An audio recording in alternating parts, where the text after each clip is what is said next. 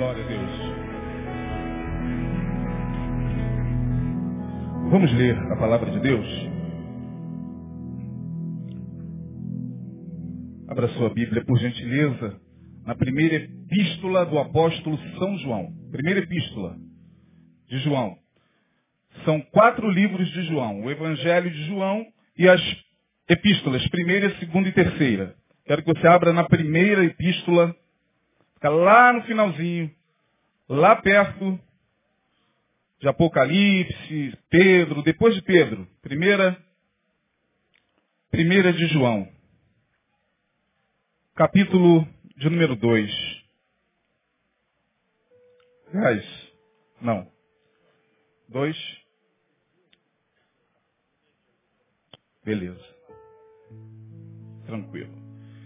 João, primeira epístola, quantos acharam? Digam amém. Agora vamos achar o capítulo que eu perdi.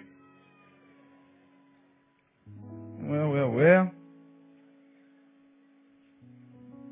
Essa, essa tecnologia ter trazido a minha Bíblia. A Bíblia. Eu, entrei nessa de tecnologia também, fui dar um. O Neil conhece, trabalha bem com isso, eu sou retrógrado demais. Não, não é. Doce.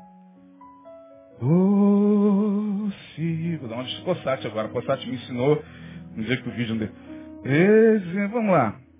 Mas como é que eu perco assim o capítulo? Que, que, que ato falho é esse? Todo que permanece, diz lá o texto. Perfeito amor, lança fora. Está em João. Eu perdi o capítulo. Quem achar aí, me ajude.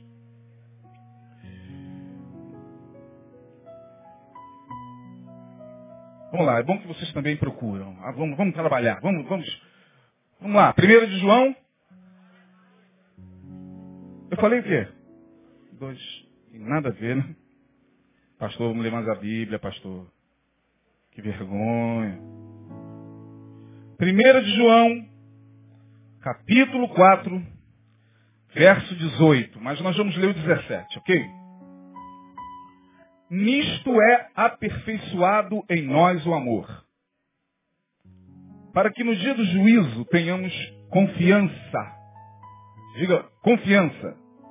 Porque qual ele é, somos também nós neste mundo. No amor não há medo. Repita comigo. No amor não há medo.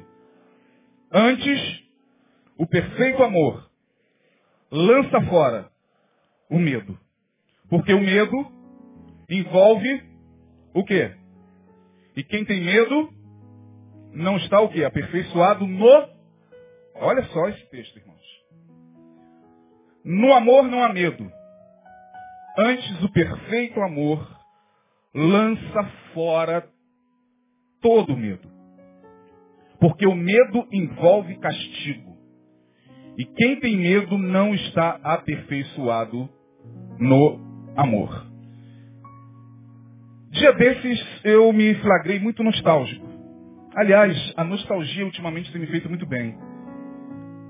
Eu não sou interessante nostálgico. Minha esposa é demais. Algumas memórias boas, quando são revividas para algumas pessoas, elas fazem muito bem. A nostalgia é um mecanismo de defesa perante a aflição, perante a dor. É um dos mecanismos de defesa para a dor vigente. Então algumas pessoas, né, Denilson também, pastor Denilson é extremamente nostálgico, né? Eu não. As minhas memórias elas são muito vigentes, né? Eu, eu, eu lembro, mas lembro de coisas muito recentes, não de memórias passadas. Mas dia desses eu me flagrei muito nostálgico. Fui lá na minha adolescência. Estava no carro e ouvindo lá algumas músicas no pendrive. Tocou uma música. Aquela música mexeu comigo de uma tal maneira que eu, eu, eu sou uma pessoa que tem muita dificuldade de derramar lágrimas. Isso é um problema sério. É, é, já estou resolvendo isso com a minha analista. Mas é um problema sério. Eu tenho muita dificuldade de chorar. Chorar é uma bênção. bem-aventurado os que choram. Irmão, chorar, chora. Oh meu Deus, como é que tem gente que ainda aprende o choro? Chora! Lembra daquela música? Chora aos pés de Jesus. Eu chorava mais, eu não sei o que está acontecendo, cara. Eu tenho chorado pouco. E eu tenho pedido ao Senhor para tratar do meu coração, porque eu preciso chorar mais. Mas eu peço a Deus para pegar leve. E nesse dia eu estava no carro, dirigindo, ouvi uma música. Uma música que não é muito conhecida no, no meio popular, mas é uma música bonita, antiga, de um cantor que também não é conhecido. Eu fui procurar saber de quem era aquela música, vasculhei tudo, não achava, meu Deus. Tem... Aí fui para a internet, achei. O nome do cantor é Tavito. Quantos ouviram falar nesse cara aqui? Ó, ninguém, um, um cara levantou a mão. O nome da rua, da, da música é Rua Ramalhete. Meu Deus do céu. Não sei o que aconteceu comigo. Foi uma catarse dentro do carro. Eu estava sozinho. Aí tocou. Acho que foi minha filha que colocou. Pedi para colocar algumas músicas. Falei, filha, coloca algumas músicas aí, tirando pagode, não entra pagode, não entra esse negócio de, de, de forró, esses, esses. Forró não, esses sertanejos, essa coisa de Lan Santana, por favor, coloca umas músicas bacanas e tal. Ela, mas de que década? Eu falei, a década de 80. de 80 e tal. Ela, não sei como é que a menina achou isso. Cara, a música é maravilhosa. O Tavito é um cantor que, mineiro, conhecido ali pela galera de Minas, do Clube da Esquina, Milton Nascimento, Beto Guedes, aquela galera ali, né, Flávio Venturini, pá. Só que o Tavito é um camarada que não, não, não teve muita expressão na música.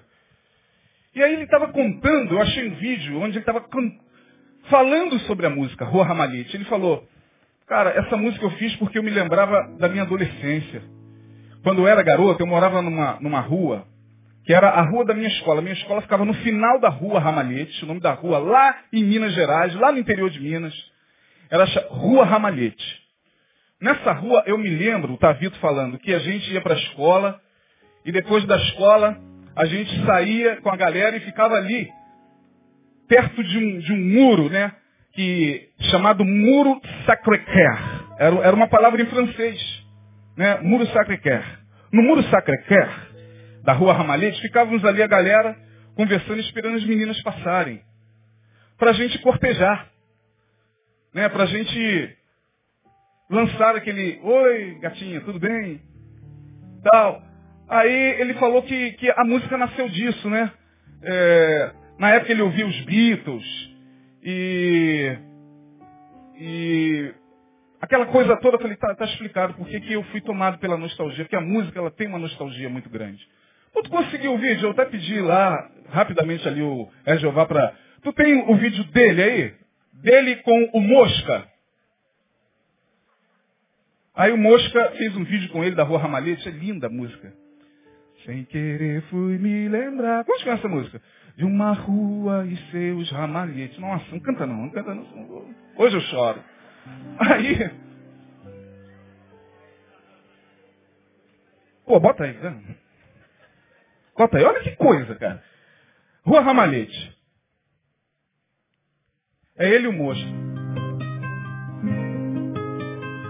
Lá na infância, na adolescência. Sem querer fui me lembrar de uma rua e seus ramalhetes. Do amor anotado em bilhete. O amor anotado em bilhete. Que coisa maravilhosa. Meu Jesus sacreguer de uniforme olhar de rapina. Nossos bailes no clube da esquina, quanta saudade. Muito prazer, vamos dançar, que eu vou falar no seu ouvido. Coisas que vão fazer você tremer dentro do vestido. Vamos deixar tudo rodar e o som dos Beatles na vitrola. Será que algum dia eles vêm aí cantar as canções que a gente quer ouvir?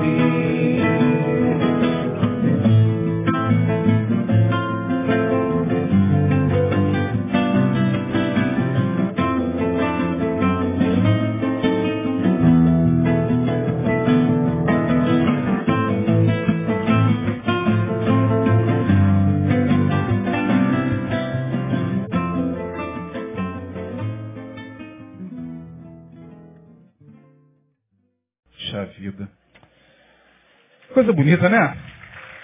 Que coisa linda, cara. Aí eu fui ouvindo essa música, fui me lembrando da minha adolescência.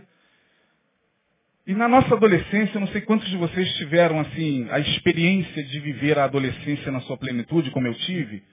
Né, eu me lembrava dos colegas da adolescência. Tem um aqui, fica de pé aí, Denilson. Caramba, olha esse negão bonitão, cara.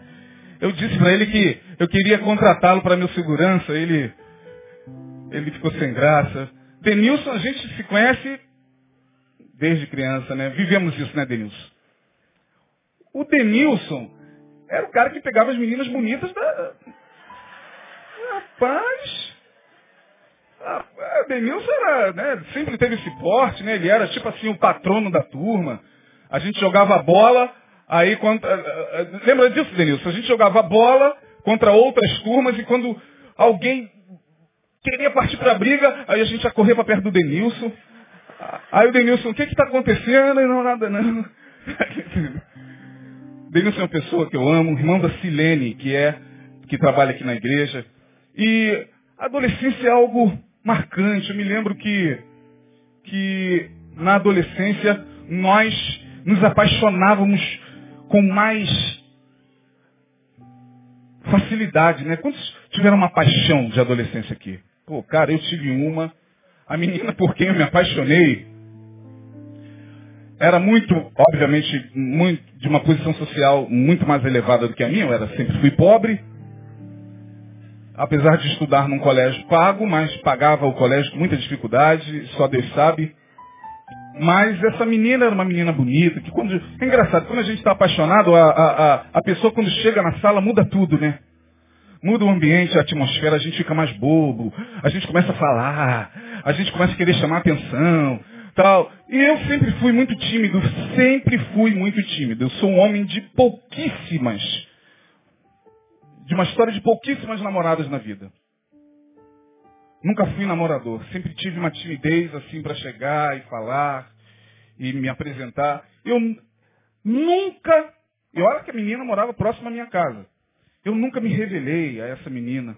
E era uma coisa gostosa, a gente ouvia a época, né, década de 80, aquelas canções que só quem participou da década, da década de ouro da música popular, quantos são da década de 80 aqui?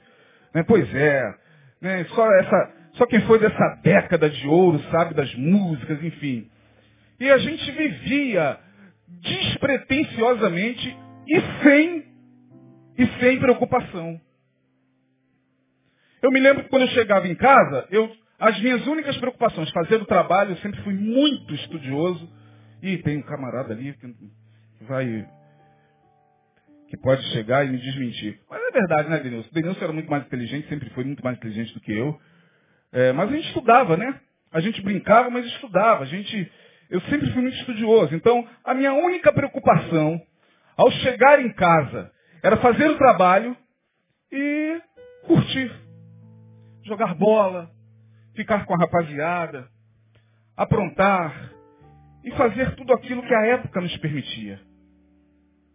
E eu fui tomado por essa nostalgia, ouvindo Rua Ramalhete, eu lembrei da minha rua que não é Ramalhete, é Grão Mogol, aqui no Jardim Novo, na época que Jardim Novo não tinha nenhum pedacinho, nenhum metro quadrado asfaltado, eu cheguei aqui com 7 anos de idade, tenho 46 anos, são 39 anos morando aqui nesse bairro, e essa nostalgia, ao mesmo tempo que ela faz doer o coração, ela parece que traz uma, uma memória boa.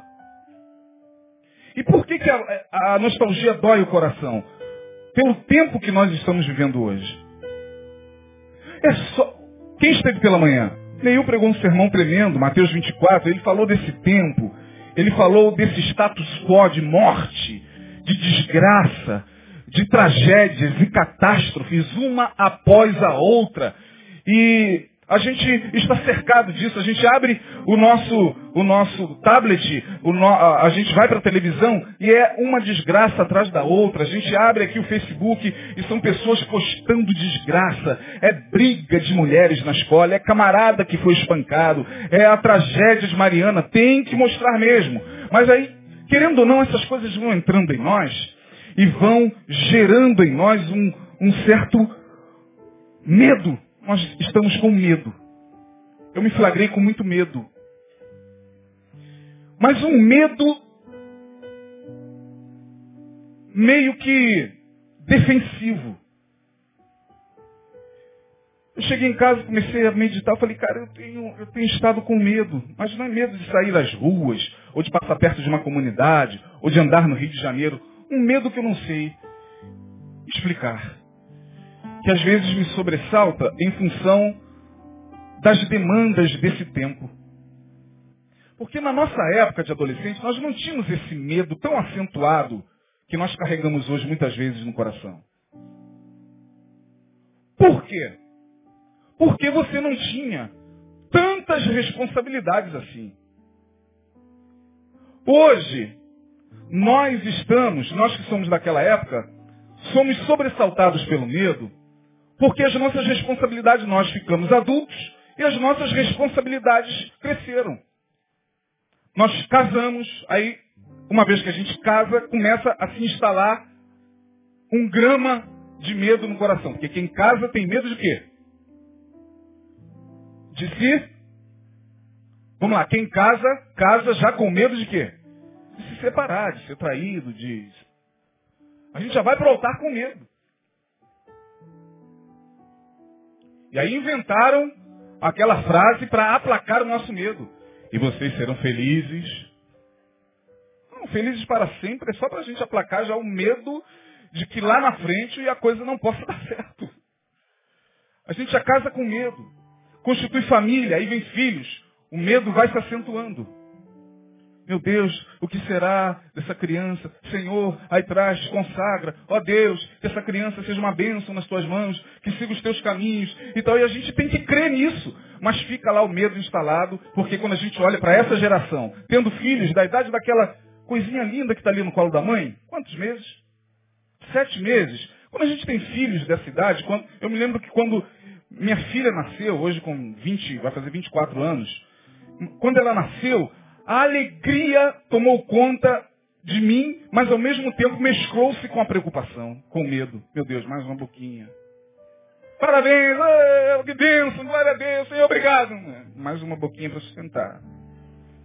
Graças a Deus, estava bem empregado na época, é, com plano de saúde e tal, mas a preocupação vai batendo. Aí depois vem o segundo. O medo vai aumentando. Mais uma boquinha. Né? E aí, a gente vai adquirindo coisas na vida e as coisas trazem consigo o medo de perdê-las. Compramos uma casa, temos medo de perder a casa por algum tipo de problema qualquer. Dia desses eu estava vendo na televisão que a prefeitura agora vai multar, já está passando com um helicóptero pelo Rio de Janeiro para multar as casas que foram construídas irregularmente, ilegalmente. Essas casas que foram construídas, os chamados puxadinhos aqui, puxadinhos ali e tal, que o cara levou anos para construir. Em cima da casa do seu pai, essas casas serão multadas porque elas tinham que, que passar por todo um critério é, do, do, do, de legal, é, você tinha, tem que ir não sei aonde, no órgão não sei aonde, pagar não sei o quê, pagar o que não tem. Aí as pessoas já estão desesperadas porque podem perder suas casas, porque com a maior naturalidade a responsável por isso deu uma entrevista no RJTV e falou, é, o, a, o repórter perguntou, o que, que vai acontecer com essas casas? Infelizmente nós teremos que demoli-las. Assim. Aí o medo agora de perder a casa. Vivemos com medo de perder o emprego. Vivemos com medo dos nossos filhos é, não serem aquilo que nós projetamos. E vivemos com esses medos. Naquela época nós não tínhamos tanto medo assim. Na época da rua Ramalhete, a gente só pensava no muro Sacra-Quer. Né, Denilson? Todos nós tivemos um muro Sacra-Quer. E a gente só pensava, a vida parecia que tinha mais esperança. Apesar da gente estar vivendo a época numa tensão apocalíptica, porque nós vivemos também, a nossa, a nossa adolescência passou por esse clima apocalíptico que hoje está mais intenso. Hoje o clima apocalíptico está mais intenso do que antes, mas nós também vivemos isso. Na época da Guerra Fria, entre Estados Unidos e a extinta, quem lembra? União Soviética, URSS, União das Repúblicas Socialistas Soviéticas. Estados Unidos de um lado, representando o capitalismo, o, a União Soviética representando o comunismo. Quem que vai apertar o botão primeiro? Quantos viveram essa tensão aqui? Aí a gente ficava, meu Deus, em algum momento alguém vai apertar o botão, a bomba atômica vai acabar com tudo, e a gente não vai casar, e a gente não vai ter filho. Ah, meu Senhor, olha no que, que a gente pensava. A gente tem que casar, a gente tem que ter filho, a gente tem que ter uma família. Aí eu fico pensando, se Deus permitisse, ó gente, é só uma suposição, pelo amor de Deus. Acompanhe meu raciocínio, tá? Mas se Deus permitisse a gente retro, retroagir. Estou na minha adolescência de novo. E aí? Você olha para frente e o que você projeta? Será que você teria filhos? Dois, três, quatro, cinco? Será que você faria as mesmas coisas que você hoje faz ou fez? Será que você casaria com aquela pessoa com quem você casou? Será que você namoraria aquele rapaz que você namorou e com quem casou e com quem sofreu e hoje fez com que esse, esse sofrimento fez com que esse medo te adoecesse? Ah, se nós pudéssemos voltar no tempo. Essa música é uma música triste. Essa música que vocês viram é uma música muito triste, gente. Essa música não é alegre, não. Apesar de ser linda. Mas faz a gente pensar na vida, meu Deus, na minha época de criança, eu me lembro de mamãe, no dia 23, 24, fazendo as guloseimas de Natal, e eu sentado no sofá assistindo Betty Boop. Com aquele cheiro de rabanada invadindo o ambiente, aquele clima de Natal. Hoje minha mãe já não está no nosso meio. Não tenho mais pai. Perdi uma, uma irmã. Tudo assim, muito em, em, em datas muito próximas uma da outra. A gente não tem mais as pessoas em quem tínhamos a esperança da alegria e do amor. Alguns de vocês não têm mais aquele pai, alguns de vocês não têm mais aquele avô, aquela avó que contava história e que fazia o bolo da tarde. E que fazia você crer na vida porque parece que eles estavam ali para dizer, não tema, eu estou aqui, pode dormir em paz. Nenhum bicho papão vai te pegar. Porque quando a gente tinha medo, a gente corria para o quarto de quem? Da mãe. Quando a gente sentia insegurança, a gente corria para o colo do pai. Quem teve, né? Esse privilégio. Mas hoje, carregando alguns medos, nós é que temos que manter o equilíbrio muitas vezes na família, porque a família está olhando para nós e vendo agora em nós o mesmo que nós víamos nos nossos pais e nos nossos avós. É uma responsabilidade muito grande. O texto que nós lemos diz que o perfeito amor lança fora o quê? Todo medo. Bom, se o perfeito amor lança fora todo medo, significa dizer que nós ainda carregamos muitos medos na alma, porque nenhum de nós ainda experimentou o quê? O perfeito amor. Ah, que é isso, pastor? Quem aceita Jesus experimenta o perfeito amor. Não, não, não. O que é o perfeito amor? Quem aqui pode me dizer o que é o perfeito amor? O que é isso, o perfeito amor? Quantos aqui amam? todos vocês que levantaram a mão, e eu também amo, haverão de relatar esse sentimento de uma maneira muito diferenciada. Porque a gente ama de uma maneira tão imperfeita, mas tão imperfeita, que as nossas construções sobre o amor, elas seriam diferenciadas em função das nossas vivências. Por exemplo, Muitos que levantaram a mão dizendo que ama, e acredita piamente que ama, não ama. Não, mas eu amo sim. Não ama. Talvez você esteja apegado. Apego é uma coisa e amor é outra coisa completamente diferente. Apego é aquele sentimento que faz com que nós estejamos ao lado de alguém, com medo de perder esse alguém, para que não vivenciemos de novo os nossos complexos de rejeição na vida. Advindo disso, o apego faz com que nós vivamos com medo o tempo inteiro. Em nome do amor, se vive com medo. Olha que, que incongruência, que paradoxo. Eu amo, por isso estou com medo. Por que, que você está com medo de perder o seu marido? Por que, que você está com medo de perder essa pessoa que está ao seu lado, a quem você chama de mulher? Por que, que você está com medo? Porque eu amo. Eu amo tanto que eu tenho que sufocar, pastor.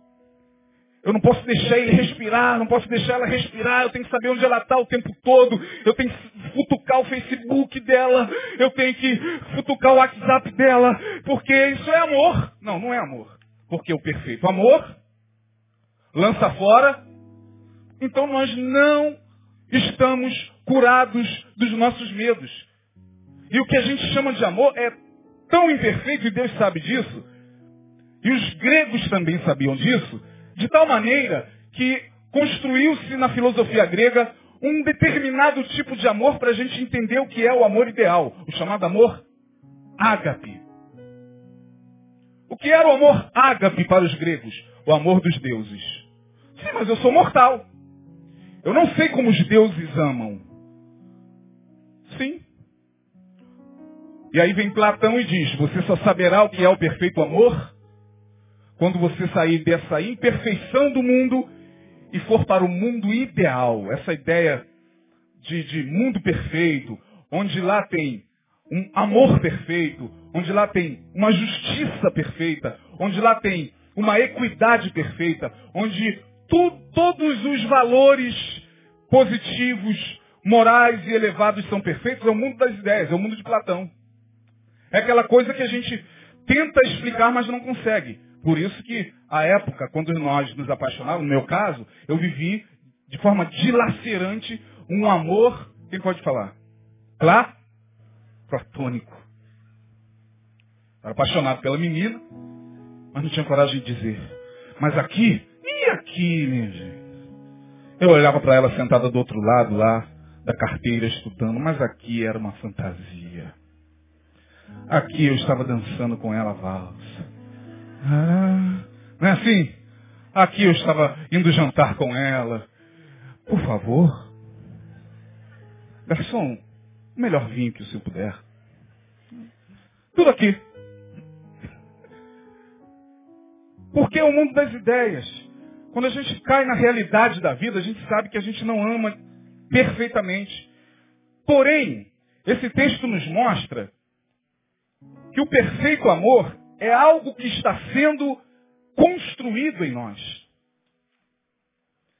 Se você um dia conheceu o Evangelho, no dia em que você conheceu o Evangelho de Jesus, se você não conheceu religião, se você não conheceu dogmas institucionais, se você teve um encontro com Jesus, se você teve um encontro com a fé, a partir desse dia, o perfeito amor começa a ser construído em você.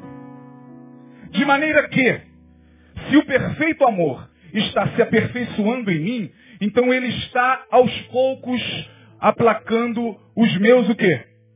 Medos. Mas eu ainda carrego muitos medos em mim. O medo é a emoção mais antiga do planeta. É a primeira emoção negativa, podemos assim dizer. Coloque esse negativo entre aspas. Aonde começa o medo? Começa lá no Éden. Quando Adão peca contra Deus. No momento em que ele peca contra Deus, ele sai daquele, daquele mundo ideal. Daquele mundo platônico. Ele sai da perfeição e cai, esse cair de Adão é um cair de uma consciência plena daquilo que havia se perdido nele. De tal maneira que ele, que estava nu, ouve a voz do Senhor, Adão, Adão, onde estás? E o que, que ele responde? Senhor, eu ouvi a tua voz no jardim e tive medo. ali instala-se na alma humana a teofobia. O pecado, a transgressão contra o Criador, gera na alma humana a teofobia, ou seja, medo de Deus. Portanto, o medo é uma das emoções mais antigas do mundo. E existem pelo menos três tipos de medo. O medo, número um, instintivo, que é aquele medo natural, comum a toda espécie. É aquele medo, por exemplo, do cachorro que quando você o leva a um precipício, né? Por exemplo, se você tivesse com um cachorro, se tivesse com um cachorro na colheira e o levasse para cá, você ia ver que ele ia fazer isso, ó. Já teve essa experiência?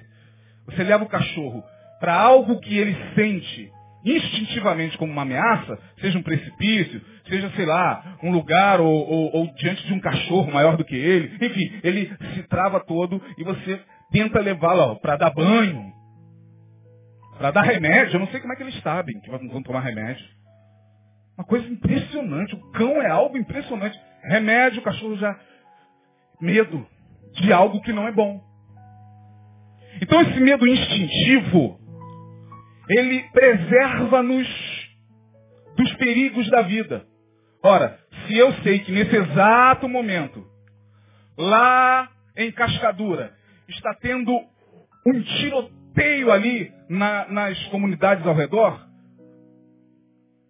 por que, que eu vou passar por lá tendo a possibilidade de passar por outro caminho? Eu vou passar por lá, não estou nem aí. Eu não, não passo por lá não. Que é isso, pastor? Se eu tenho medo? Tenho. Disso aí sim. Porque é o medo instintivo.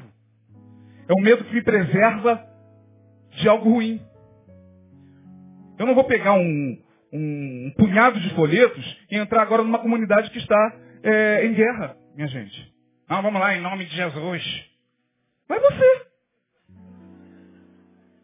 Se quiser a benção, a gente abençoa, né? Que a graça do Senhor Jesus Cristo encomenda logo a alma. Ó Deus, recebe a alma do teu servo, perdoe a extrema unção, a gente dá. É com a gente mesmo, extrema unção a gente dá. Porque o medo é, já nasce com a criança, é o medo primal. É aquele medo primitivo, comum a toda a espécie humana. Nós, quando nos sentimos ameaçados, né, se você estiver andando e alguém te der um susto, né, essas brincadeirinhas que a gente vê no Facebook, eu detesto esse tipo de brincadeira. Negócio de sustinho. Isso pode matar uma pessoa. Mas tem gente que adora dar susto no outro. Então se você estiver em casa, sei lá, daqui a pouco, automaticamente o teu sistema nervoso parasimpático, ele libera uma série de hormônios, adrenalina, tal, tuas pupilas dilatam e você tem gente que, pelo amor de Deus, teve um camarada que eu estava vendo aqui no YouTube, no Facebook, é, ele estava dormindo, aí fizeram aquela brincadeirinha de tocar a corneta. Pô, o cara levantou, saiu chutando. É instintivo. O perigo está próximo. Eu tenho que me proteger. Isso é instintivo, você não controla isso, isso já está em você. Esse é o primeiro medo que nós temos. O segundo medo é o patológico. O medo patológico é aquele que mais vem crescendo nos nossos dias. Mas ele não começou nos nossos dias. Ele está sendo diagnosticado nos nossos dias. Porque hoje nós temos uma ciência muito nova, recente, que começou no início do século XX, Portanto, esta ciência é muito recente. Antes dela, esses medos não eram diagnosticados, mas hoje, graças a esta ciência, os medos vão ganhando o seu contorno dentro do diagnóstico, que é a psiquiatria. E tem gente que quando fala de psiquiatra, ah, Senhor Jesus tem poder. Senhor Jesus tem poder o quê, irmão? Dê graças a Deus porque tem um profissional lá. Para te atender para explicar o que está acontecendo com você. O crente tem um problema sério com isso, eu não entendo a ignorância do evangélico. Ele vai em tudo quanto é médico. Ele, a mulher vai no ginecologista. Não sei como é que não tem vergonha. Ó, oh, tchau, amor, tô indo, tá? no ginecologista como se fosse fazer cabelo. Deixa as pernas lá, o cara vai. Gente, às vezes o ginecologista vê mais em um mês do que o próprio marido. Quanta bobagem, meu Deus do céu. Mas é verdade, nós homens vamos ao urologista. Forçado, mas vamos. Né? Eu fui. Eu fui pego de surpresa. Porque eu fui, né, indicado e tal, e o cara foi, sinceramente, esqueci o telefone do cara. Mas eu fui pego de surpresa. Graças a Deus, com 44, eu tenho 46, 44 anos, passei pela aprovação. E você que já tem mais de 40, já chegou aos 50, é, por favor, não tenha vergonha de fazer o exame de próstata. Atenção, mulheres, incentivem seus maridos a irem ao proctologista. É proctologista, não é urologista não. É proctologista. Para você passar por um exame preventivo contra o câncer de próstata. A gente vai. Ganha dedada numa boa. Sem problema. Quando a gente está com problema de, de, de, cardíaco, você vai em que médico? Cardiologista. Quando você está com problema, é, é, sei lá, de, de, de, de um nervo que não está respondendo muito bem, você vai no neurologista. Quando você está com um problema de reumatismo, você vai em que médico? Reumatologista. Quando você quebra sua perna, você vai em que médico? no ortopedista. Mas quando fala no psiquiatra, não, não, não ele precisa. Meu pai está precisando. Meu pai, ah, meu pai está precisando. Né? Meu filho, pastor, precisa. Meu filho, não, você não. De repente você está precisando mais do que todo mundo. Mas aí, graças à psiquiatria, o medo patológico vai se manifestando hoje com vários nomes. A raiz de todos esses transtornos está no medo, que gera a ansiedade. A ansiedade nada mais é do que um processo, eu me refiro à ansiedade crônica. Todos nós somos ansiosos. Todo mundo. Quem fala, eu não tenho ansiedade, é mentira. Todo ser humano tem um grau mínimo de ansiedade, sim. Porque é a ansiedade que prepara você, por exemplo, para reagir diante de certas expectativas da vida. Você vai fazer uma prova no Enem, não adianta, eu estou tranquilo. Não, não está não. Vai fazer um concurso público, ah, estou muito tranquilo, já orei, já entreguei na mão do Senhor, tá, mas está lá, você está pensando. Vai fazer uma viagem, a primeira viagem, viagem de avião, você está, não adianta. Todos nós temos. Agora, a ansiedade patológica, que é esse segundo medo, medo patológico, ele vai ganhando contornos dentro da gente. Com nomes os mais variados. Fobia. Fobia de lugar fechado. Fobia de lugar escuro. Fobia de aranha. De barata. Não, pastor, barata é um medo comum. Não, não, não, não. Barata é fobia. Você pode conversar com qualquer profissional. Eu tenho medo de barata. Bom, então você tem uma fobia de barata. Não é um medo comum. E as fobias vão se multiplicando. Fobia social. A pessoa passa mal para falar em público, só para dar uma boa noite, vai lá dar uma boa noite. Pega o microfone só para dar uma boa noite, desce. A boca seca, o coração bate mais forte e fobia social. Transtornos os mais variados. Síndrome do pânico. Olha que nome. Um nome terrível para uma doença terrível. Que alguns de vocês de repente já têm, já tiveram ou ainda têm, estão tratando. E não se sinta me menor do que quem não tem, porque você é ser humano. Síndrome do pânico não dá no poste. E também não dá nessa garrafa. Só dá em ser humano. Então essa questão que nós vamos escondendo os nossos medos, né? Olha só, síndrome do pânico que é um medo exagerado sem justificativa, que acomete o nosso coração de uma hora para outra. Pode cometer você de uma hora para outra. Você pode estar bem, você pode estar louvando ao Senhor, você pode estar orando, você pode, de repente, aquilo te pega. Aí é o demônio, é o encosto. É magia negra, é obra de feitiçaria. Bom, é possível. É possível que alguns medos sejam de origem espiritual, sim. Um adolescente aqui na igreja estava passando por um sério problema desta natureza. Sua mãe me procurou. Ah, pastor, pedi para conversar, tal, tal, tal, contou a história do adolescente. Primeira coisa que eu perguntei, ô mãe, é, que tipo de filme ele costuma ver? Qual é a, a categoria de filmes que ele costuma ver? Bom, adivinhe. Filme de terror. Ela se alimenta daquilo ali, psiquismo em dado momento vai trabalhar no inconsciente aquelas realidades e não adianta, meu irmão. A gente que é a gente, se vê um filme daquele, depois que o filme acaba, tiver todo mundo dormindo, você não vai nem no banheiro. Você vai pegar água. Hum, com o poder do Senhor entraremos na terra. A batalha pertence ao Senhor. O Santo Jesus tem poder. Não tem nada ali, não tem nada ali. Atualmente não tem nada ali.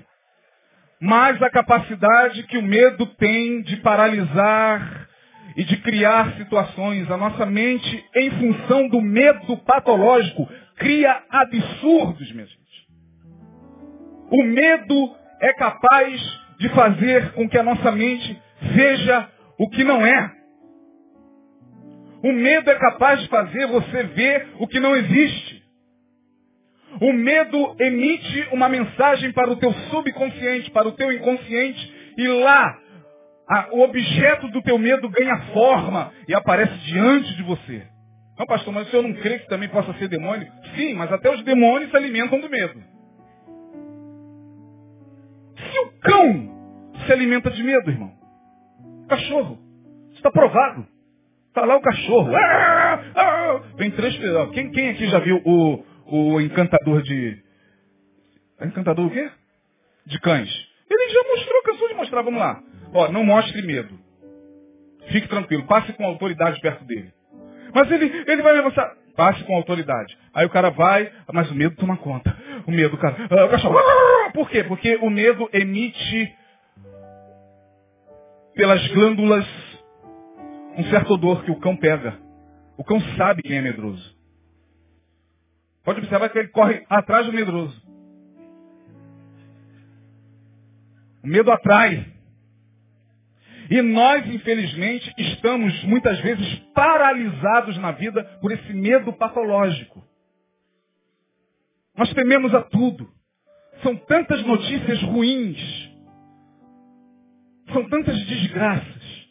São tantas calamidades. Meu Deus, o Cossate aqui falando, meu coração partia. Jesus Cristo, você olhar e ver que a natureza que Deus criou e deu ao homem para administrar está sendo destruída pelo próprio homem. Você saber que o apocalipse nada mais é do que um gatilho na mão da humanidade que a própria humanidade está apertando. Você saber que uma barragem pode se romper e uma quantidade de lama, juntamente com produtos altamente tóxicos, pode, pode ser infinitamente maior do que essa. Isso é de apavorar a alma, irmão. Você saber que enquanto tem água aqui, água ali, água no chão para você beber, o governador Valadares está sem água. E apesar disso, a corrupção graça. Neil falou com muita propriedade sobre esse tempo do fim, que é o tempo do medo. É o medo patológico. É o medo que vai gerando em nós as síndromes. A angústia, muitas vezes, inominável. É aquele medo que se instala na alma. A gente não tem mais coragem de seguir adiante. A gente não tem mais coragem de conquistar nada na vida. A gente não tem mais coragem de acreditar nos nossos sonhos. A gente não tem mais coragem de acreditar que nós somos capazes, sim, de chegar até o lugar que nós projetamos chegar. A gente não tem mais coragem de acreditar nas promessas de Deus. A gente não tem mais ânimo para acreditar na palavra de Deus.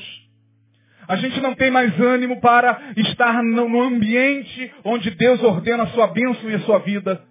A gente não tem mais ânimo para dobrar os nossos joelhos e orar.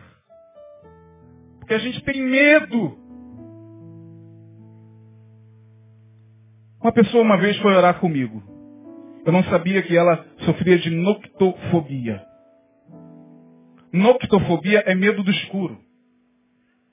E ela já estava com alguns quadros psiquiátricos sérios. Eu não sabia. Eu falei, vamos orar. Aí ele. Vamos. Eu achei estranho aquilo. Eu falei, vamos orar, vamos. Pastor, posso ficar de olhos abertos? Eu falei, pode, querido. Deus não, não se importa não, né? Não. É porque quando eu fecho os olhos, eu, vejo tudo escuro. E eu fico apavorado. Porque eu não estou vendo nada. Vai me dando uma angústia. Eu falei, caramba, Jesus amado. Fica tranquilo, cara. Pode olhar de olhos abertos. Esse medo da noite é um medo que não nos deixa dormir. Porque para dormir você tem que fechar o olho. E fechar o olho tem que se lançar no nada. E se lançar no nada é se lançar na mão de Deus e dormir, roncar. Mas por que, que a gente não tem? A gente fecha os, fecha os olhos e, e parece que tem uma, uma, uma, angústia tomando conta da nossa alma. E, meu Deus, você quer ficar de olhos fechados, o olho abre. Ai, ai, meu Deus. Estou vendo pelo menos minha esposa aqui. Ainda pensa às vezes que o esposo morreu. O cara está no quinto sono. Ele não está se movimentando, não, meu Deus. Então, o medo vai criando cada, cada coisa. A gente, lembra quando a gente era criança? Aí entrava no quarto nossa mãe, estava dormindo, aí a gente olhava assim e pensava que ela estava morta. Aí a gente ficava, mãe, mãe é. Cheguei, mas a mãe estava dormindo, estava cansada. Alô, o dia inteiro. A gente, mãe, mãe, mãe, ah, ah. Essas coisas nos acompanham. A gente tem medo. O medo patológico, minha gente, é a marca das, das doenças que vão acometendo a alma humana. Ah, basta aceitar Jesus, que Jesus vai te libertar de todos os medos. Eu não acredito. De todos não. Ele vai aperfeiçoar em você o amor dele para que você possa superar os teus medos. Porque o perfeito amor lança fora todo medo. Nós ainda não estamos na perfeição. Nós estamos sendo aperfeiçoados. Se você olhar para você, você vai perceber que muitos dos medos com os quais você entrou aqui pela palavra de Deus que você recebeu aqui, já foram superados. Se você parar e fizer uma análise da sua vida, você vai ver que você está muito melhor do que você era. Se você parar e olhar para a sua vida, você vai perceber que pela palavra de Deus e pelo ambiente de saúde que gera em você confiança, você já superou muita coisa na sua vida. Muitos medos já foram superados no nome de Jesus mas muitos ainda precisam ser superados. Pastor, será que eu vou superar? Vai, porque a obra que o Senhor começou na sua vida, Ele é fiel para completar. Então nós estamos sendo aperfeiçoados. Nós ainda temos muitos medos a vencer. E para vencer o medo, nós temos que ter confiança em Deus. Sem a confiança, nós não podemos vencer medo algum, irmão. Já é difícil para quem so, sofre de alguns transtornos, sendo cristão, tendo o Espírito Santo. Eu atendo essas pessoas, sou psicanalista, eu atendo essas pessoas. Eu canso de atender gente que chega lá com síndrome do pânico, com depressão, dizendo o Espírito Santo não está em mim, pastor. Para eu estar tá com isso, será que o Espírito Santo não está em mim? Eu falei, tá, querido. Fica tranquilo. Mas por que, que eu estou vivendo isso? Porque você é ser humano. O ser humano é passível de adoecer. Mas para toda doença há uma cura. Para toda doença há um equilíbrio. Vamos ver o que está acontecendo. Por que, que você chegou a esse estágio? É muito difícil, irmão. Talvez você tenha pessoas que estão vivendo isso na sua família. Talvez muitos de vocês estão aqui vivendo essas angústias, esses medos. Pode nem falar. Vai falar com um crente, o crente não entende. Tem que orar mais, irmão. Tem que ler mais a palavra. Eu sei que eu tenho que ler mais a palavra, mas está aqui. Eu não queria sentir isso não, mas estou sentindo. O que, que, eu posso fazer? Tem que buscar mais o Senhor. Ó, porque o crente só sabe acusar. Uma palavra para levantar ele não tem, mas ele só sabe acusar. Ó, sabe por quê? Ó, tá em mais a igreja. Quanto tempo você não vai na igreja? Há quanto tempo você não, não busca o Senhor? Tem que buscar mais o Senhor.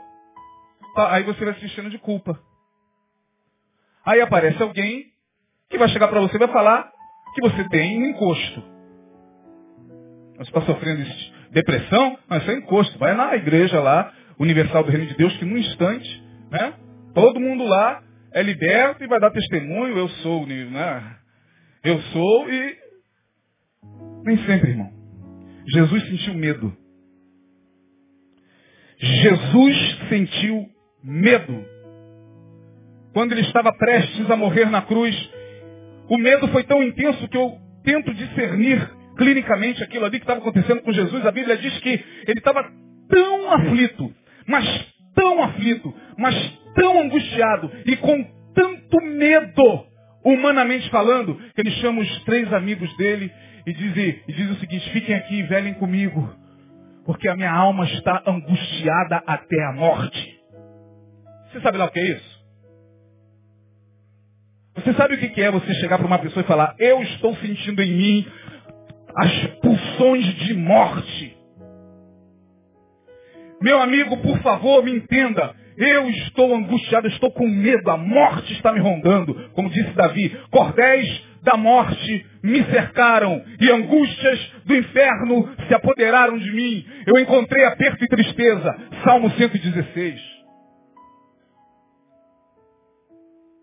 Jesus falou isso e disse, fiquem aqui. E a coisa estava tão, mas tão feia. Os discípulos não estavam acreditando. Ser, meu, meu Deus, mas o que está acontecendo com ele? Eu fico imaginando eles falando baixinho. O mestre. O mestre que acalma as ondas do mar. O mestre que expulsou demônios daquele gadareno. O mestre que transformou a água em vinho. O mestre que andou sobre as águas. O Senhor de toda a terra está dizendo que está angustiado até a morte. Pedro, Tiago e João, o que a gente faz?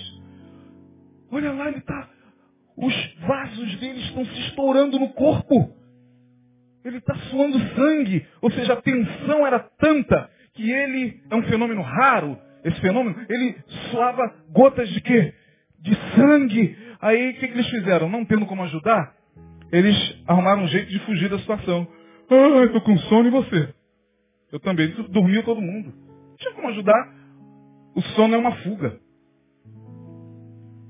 Medo patológico. Esse medo que muitas vezes faz a gente voltar, como fez comigo, né?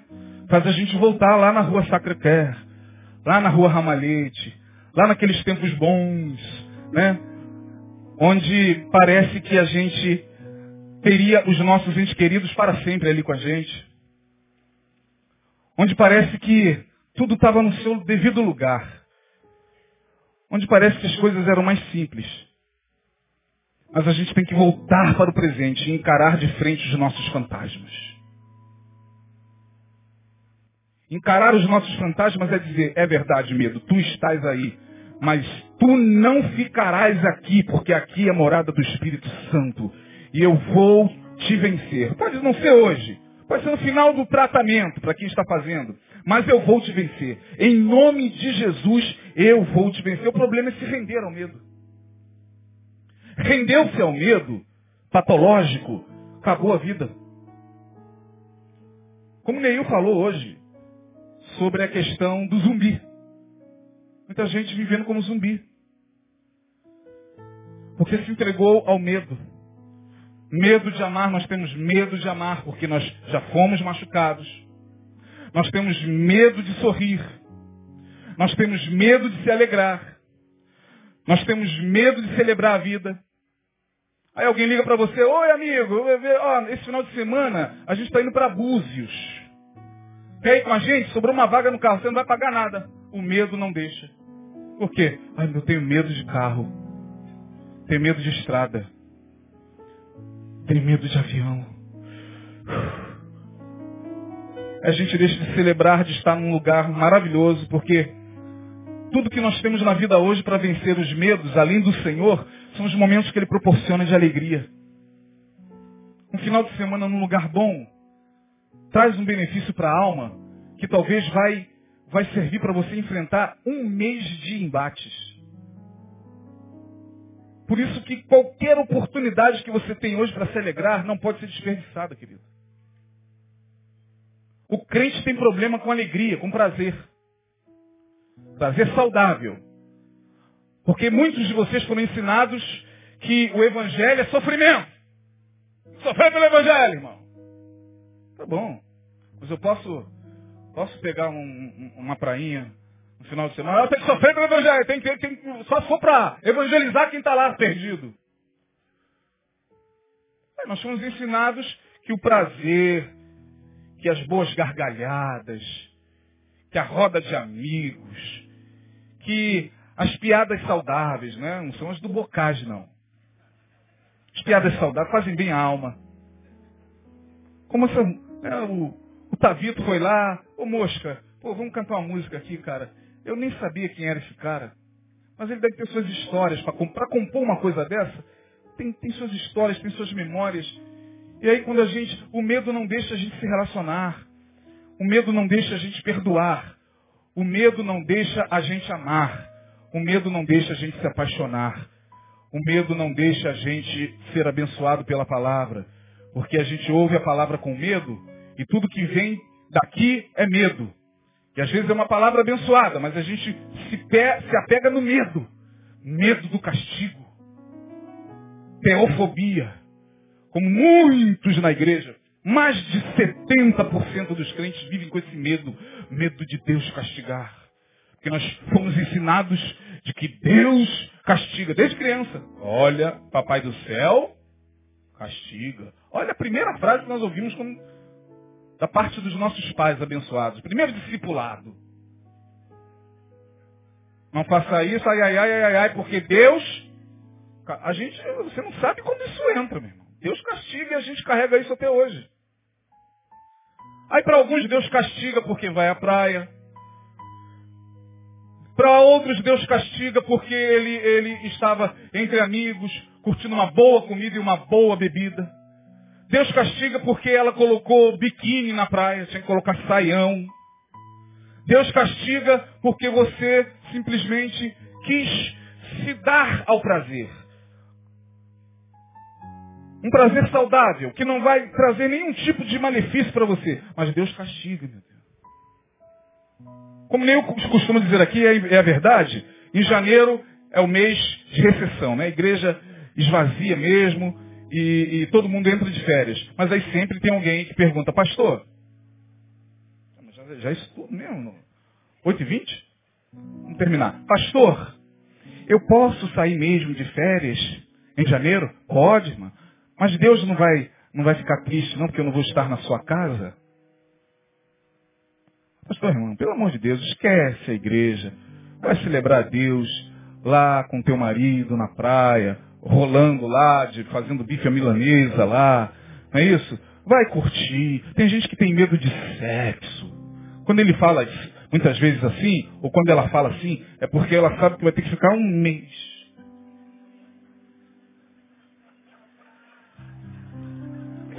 quê? Falei nada.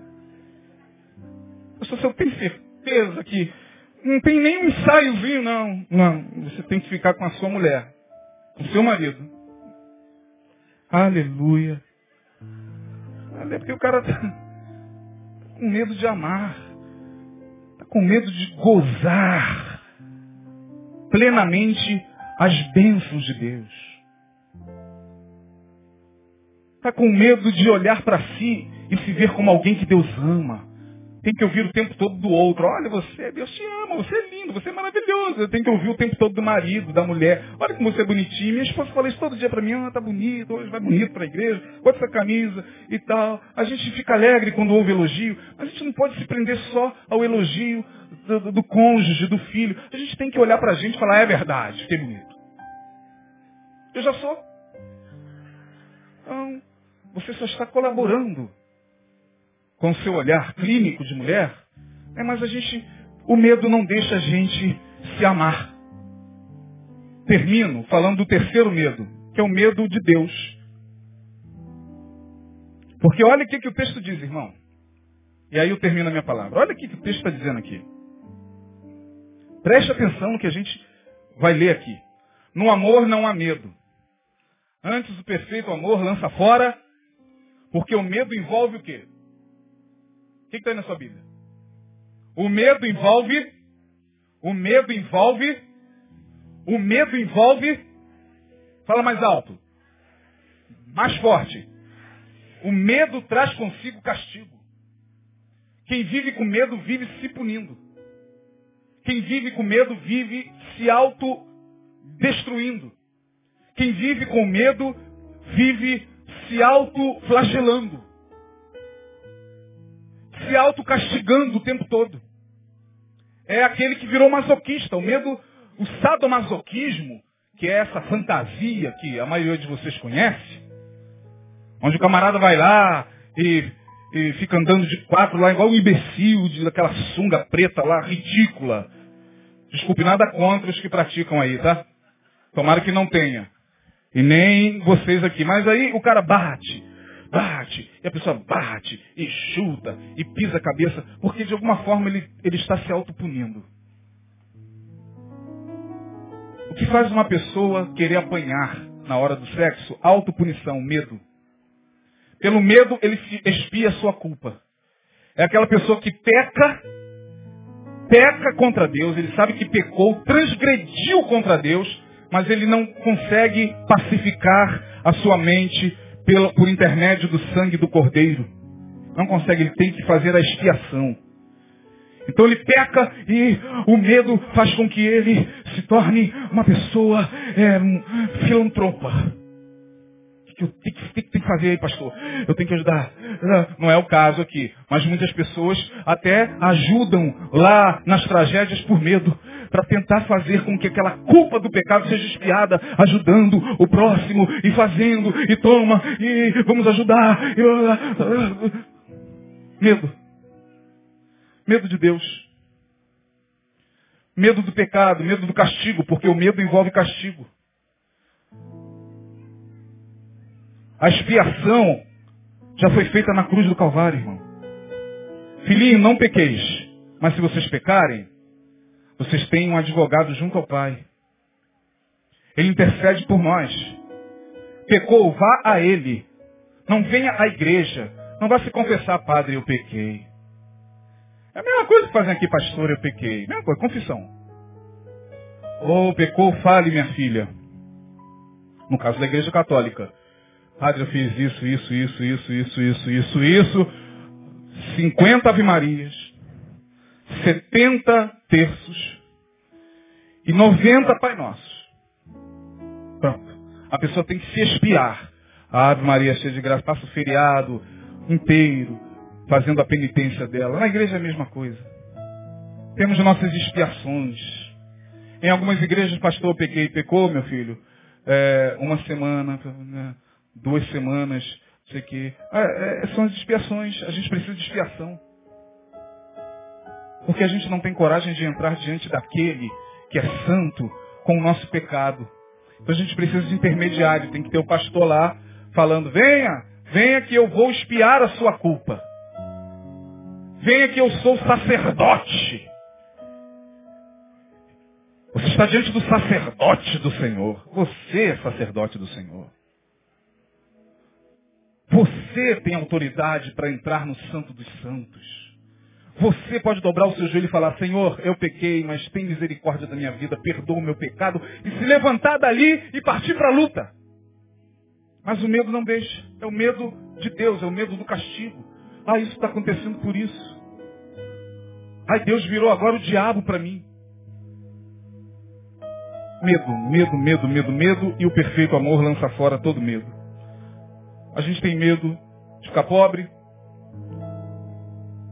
Quero medo de Jó. Um homem riquíssimo. O que, que ele fez? Ficou pobre. Eu quero medo dele. O que eu temia Disse Jó. Me aconteceu. Pastor, não sei como vai ser a minha vida se eu perder esse carro. Aí o ladrão vem e leva o carro. Cadê o carro? Se foi. Pastor, não sei o que seria da minha vida, meu Deus, eu nem imagino no dia que meu pai morrer. Aí o pai, como é o processo natural, né? O pai vai antes dos filhos, né? nem sempre é assim, mas o pai vai e morre. Eu não sei o que seria de mim sem um centavo na poupança. Aí vem o governo confisca tudo, você fica zerado. Eu não sei o que seria de mim sem esse emprego. Você perde o emprego. E aí você não sabe que nesse processo de, de provação, na verdade o que está por detrás é um aperfeiçoamento para que você possa simplesmente depender única e exclusivamente de Deus. Há perdas que são ganhos. Há ganhos que são perdas. Portanto, perdi, pastor. Eu estou com medo. Confie em Deus, porque o perfeito amor lança fora todo medo. Você está nele? Então o amor dele está sendo aperfeiçoado em você.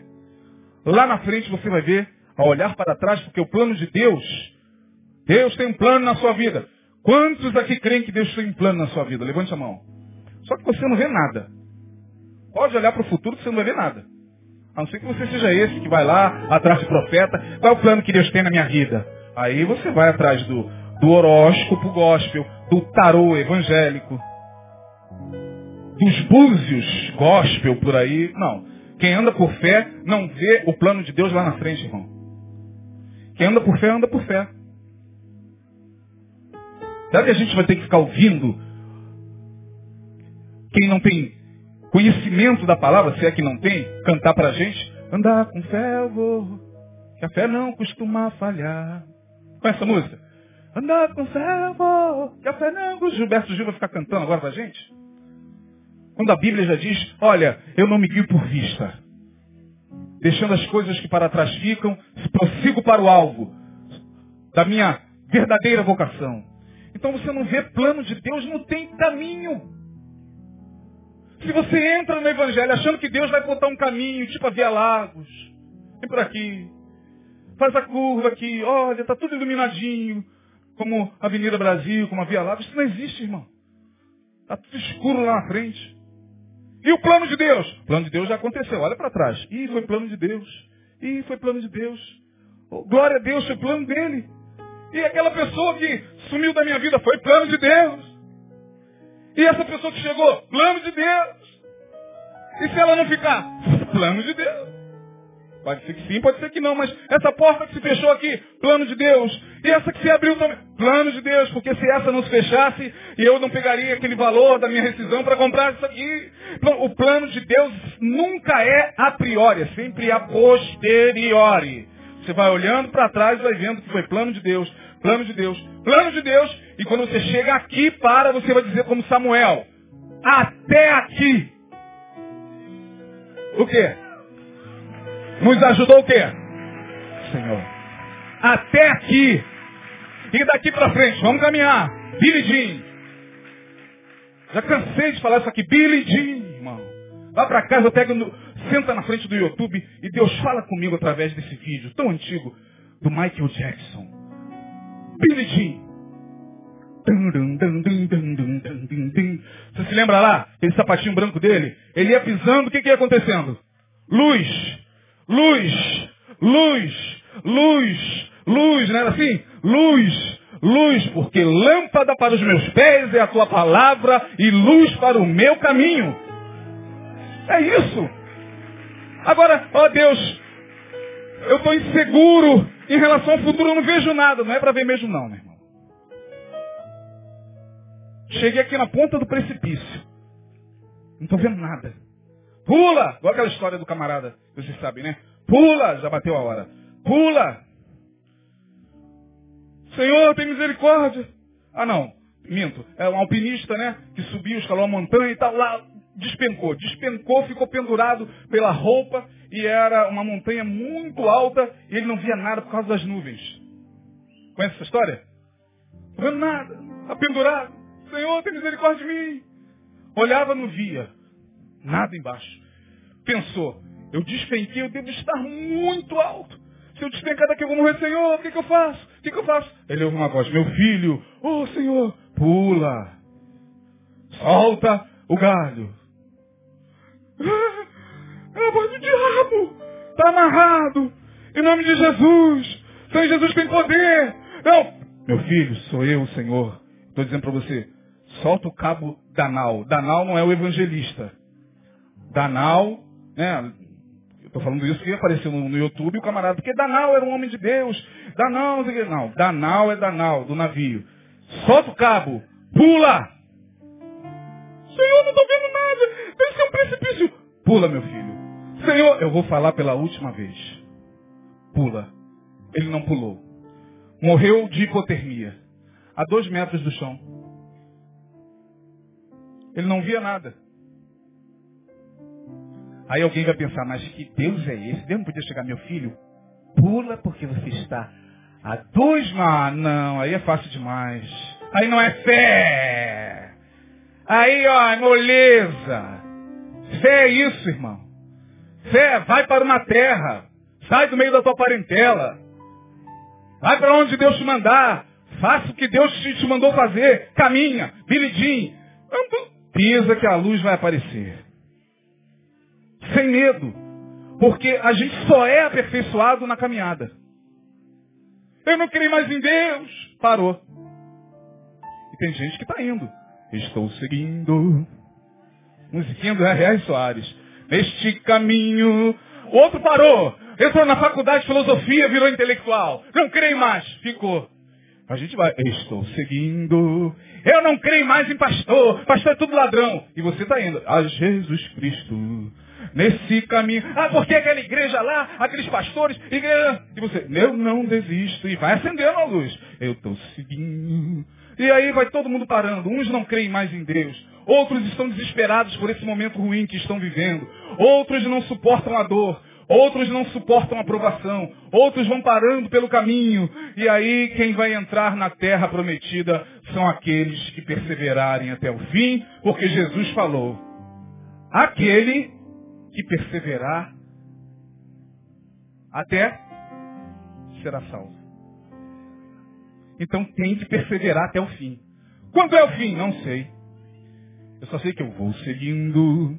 Agir, mas eu tô com depressão. Segue nesse caminho, pega o remedinho, toma. Eu não desisto. Eu tô, ah, eu tô com síndrome do pânico. Ô psiquiatra, tudo bem? Tudo bem? Ô psicólogo, pode me ajudar? Pode. Obrigado. Estou seguindo a Jesus Cristo. Porque se não for assim, você é paralisado pelo medo. É na caminhada que nós somos aperfeiçoados. Porque o perfeito amor ainda não se instalou na sua vida. E só vai se instalar no dia que a gente chegar na glória. Cheguei! Senhor, obrigado. Obrigado por tudo. Entra, filho. Possui por herança o reino que nos está preparado desde a fundação do mundo. Viva agora o perfeito amor. Agora não há mais medo, não há mais lágrima, porque Deus enxugará dos nossos olhos toda lágrima numa novo céu, nova terra, mas até lá a gente vai ter que perseverar, com dores, com medos, com tristezas e angústias, mas nós vamos ter que caminhar. Quem está disposto a isso, receba essa palavra em nome de Jesus. Amém, irmão? De pé. Glória a Deus, vamos orar. Pai, leva-nos em paz. Obrigado por esta manhã, por uma palavra tão tremenda que teu servo nos trouxe. Não permita que a gente se torne um nada, fazendo nada a ninguém, como foi dito. Tu sabes das dores e lutas que nós enfrentamos todos os dias. Nossos maiores inimigos estão dentro de nós. O medo talvez seja o maior deles.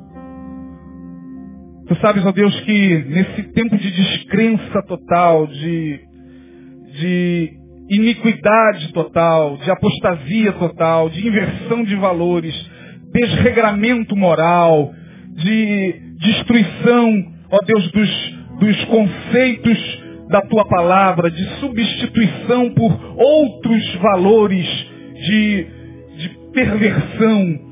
Ó oh Deus, tu sabes que muitos estão ficando pelo caminho, mas nós pedimos, guarda-nos. Ainda temos muitos medos em nós a serem tratados, tu sabes. Estamos confessando isso. Nós ainda não estamos no perfeito amor. Mas a tua palavra diz que em ti nós estamos sendo aperfeiçoados. A cada dia, porque o Senhor nos aperfeiçoa na graça, no conhecimento de Jesus Cristo na estatura plena nós queremos chegar, na estatura de varão perfeito. Ainda não atingimos isso. Somos tão falhos, tão falhos, mas que o Senhor nos ajude e que nesta semana nós possamos vencer mais uma etapa dos nossos medos e tomar posse daquilo que tu tens para nós, no trabalho, na faculdade, na sociedade, na solidariedade, na família. Ó Deus, entre os nossos semelhantes, que o Senhor nos ajude a ser sal e luz, no nome de Jesus. Dá-nos uma semana de paz. Coloca anjos agora ao redor do carro dos teus servos, da condução que os teus servos vão pegar. Ó Deus, guarda-nos de todo mal e que tenhamos uma noite de paz, uma noite certa de que ao fecharmos os nossos olhos, o teu Espírito estará em nossa mente dizendo, durma em paz, eu estou aqui. Não tema. Que assim seja. No nome de Jesus Cristo nós oramos. Amém e amém. Deus abençoe. Vá em paz. Dê um abraço aí na pessoa mais próxima a você. Uma feliz semana no nome de Jesus.